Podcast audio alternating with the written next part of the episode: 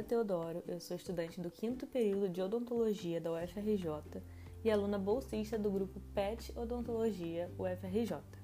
No episódio de hoje do nosso PETcast, irei falar sobre a saúde bucal de pacientes com doença de Alzheimer, a doença degenerativa mais comum do sistema nervoso central. Nesse contexto, falaremos também sobre a conduta do cirurgião dentista para com esse paciente, nos diferentes estágios da doença.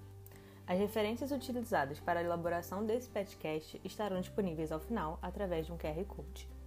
A Organização Mundial da Saúde definiu a doença de Alzheimer como uma doença neurodegenerativa de etiologia desconhecida, caracterizada por uma progressiva perda de memória e deficiência cognitiva. Tais sintomas estão intimamente relacionados à perda difusa de neurônios, principalmente nas regiões de hipocampo e neocórtex.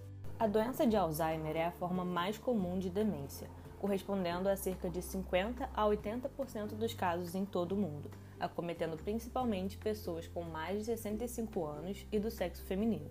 A sua prevalência dobrou durante as duas últimas décadas, o que pode ser explicado pelo aumento da expectativa de vida e consequente envelhecimento da população mundial. Para fins didáticos, esse tipo de demência é dividido em três fases: leve, moderada e grave. A fase leve pode passar despercebida, sendo confundida com o processo do envelhecimento. Nesse estágio, a pessoa pode apresentar problemas de linguagem, perda significativa da memória recente e de raciocínio, sofrer mudanças de humor, depressão, ansiedade e perda de interesse, além de reagir com agressividade em determinadas ocasiões. Do ponto de vista do atendimento odontológico em relação aos outros estágios da doença, esse é um momento que permite maior participação e cooperação para as atividades clínicas. Na fase moderada, as limitações ficam mais claras e mais graves. A pessoa apresenta dificuldades no seu dia a dia e pode ficar com a memória muito prejudicada, especialmente em relação a momentos recentes e nomes de pessoas próximas.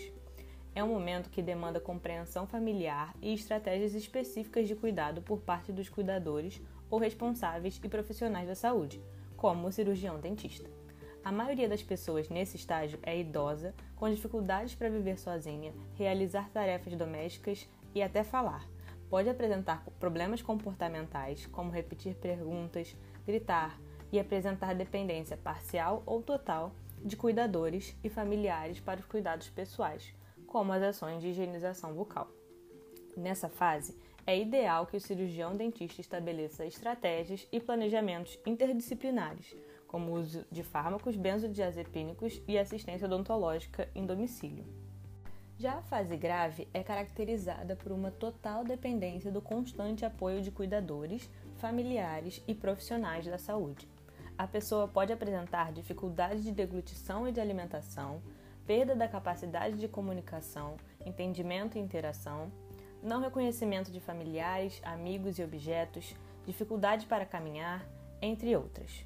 Nessa fase, a assistência domiciliar é primordial para o acesso aos serviços odontológicos, bem como condutas clínicas de mínima intervenção que visam a adequação do meio bucal e a qualidade de vida desses usuários. É importante ressaltar também o atendimento odontológico em nível hospitalar e em unidades de terapia intensiva para esse público, a partir de abordagens interdisciplinares envolvendo toda a equipe de saúde e os familiares. De um modo geral, a doença de Alzheimer pode representar para o paciente a perda de percepção com autocuidados, incluindo a higiene oral. Além disso, visitas irregulares ao cirurgião dentista, a falta de acesso aos serviços odontológicos e carência de assistência domiciliar e hospitalar podem tornar esses pacientes mais suscetíveis a problemas bucais. As alterações mais comuns são consequências da higiene bucal deficiente, devido à perda cognitiva e de memória e, por vezes, devido à negligência de cuidadores ou responsáveis. Tal fator pode levar ao acúmulo de saburra no dorso lingual, aumento da prevalência de gengivite, periodontite, cárie dentária e de lesões fúngicas, como a candidíase. Pode ocorrer também a hipossalivação de origem medicamentosa, estomatite protética devido ao uso contínuo de próteses inadequadas e dificuldade mastigatória, originada também pela deficiência de controle neurológico. A realização de uma anamnese detalhada é essencial para o atendimento odontológico desses pacientes. É necessário ter atenção para a existência de outros problemas de saúde, como hipertensão arterial, diabetes mellitus, problemas renais, além de conhecer a lista de medicamentos em uso. É importante a interação com o médico do usuário, pois pode haver a necessidade do manejo de determinados medicamentos para adequação do comportamento, como por exemplo a sedação oral, que facilita o atendimento odontológico em nível ambulatorial. Na clínica, é ideal que o cirurgião dentista tenha uma abordagem voltada a prioridades, atuando no controle da dor e em problemas associados à capacidade mastigatória insuficiente. Durante o atendimento odontológico, podem surgir também dificuldades relacionadas ao comportamento, como episódios de agressividade e resistência na aceitação dos cuidados por parte desses pacientes. Nesse contexto, existem algumas técnicas de manejo comportamental, como consultas curtas e objetivas, instruções claras, a utilização de música e uma maior socialização do cirurgião dentista e da equipe com a pessoa idosa. A distração constitui também uma estratégia útil quando existem alterações de humor repentinas, tirando o foco da situação em si.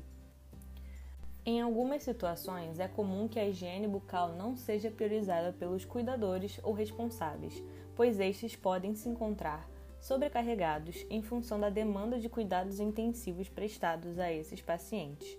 Assim, é papel do cirurgião dentista atuar também na orientação dos cuidadores quanto à higiene oral. É importante mencionar que a doença de Alzheimer possui um caráter progressivo e degenerativo, e até o momento não existe cura disponível. Portanto, o cirurgião dentista deve fazer parte da equipe multi e interdisciplinar que cuida desse indivíduo, se possível desde o seu diagnóstico, de forma que o tratamento odontológico possa ser planejado em todo o curso da doença e não se resuma apenas a uma intervenção de urgência. Por fim, o envelhecimento populacional é uma realidade crescente no Brasil e no mundo e demanda a capacitação dos profissionais da área da saúde para o atendimento às pessoas idosas, principalmente dos que possuem algum tipo de demência.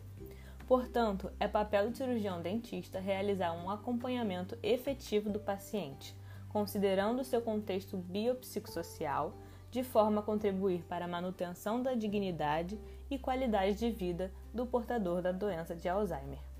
Dessa forma, finalizo o podcast de hoje. Obrigada por ouvirem e até a próxima!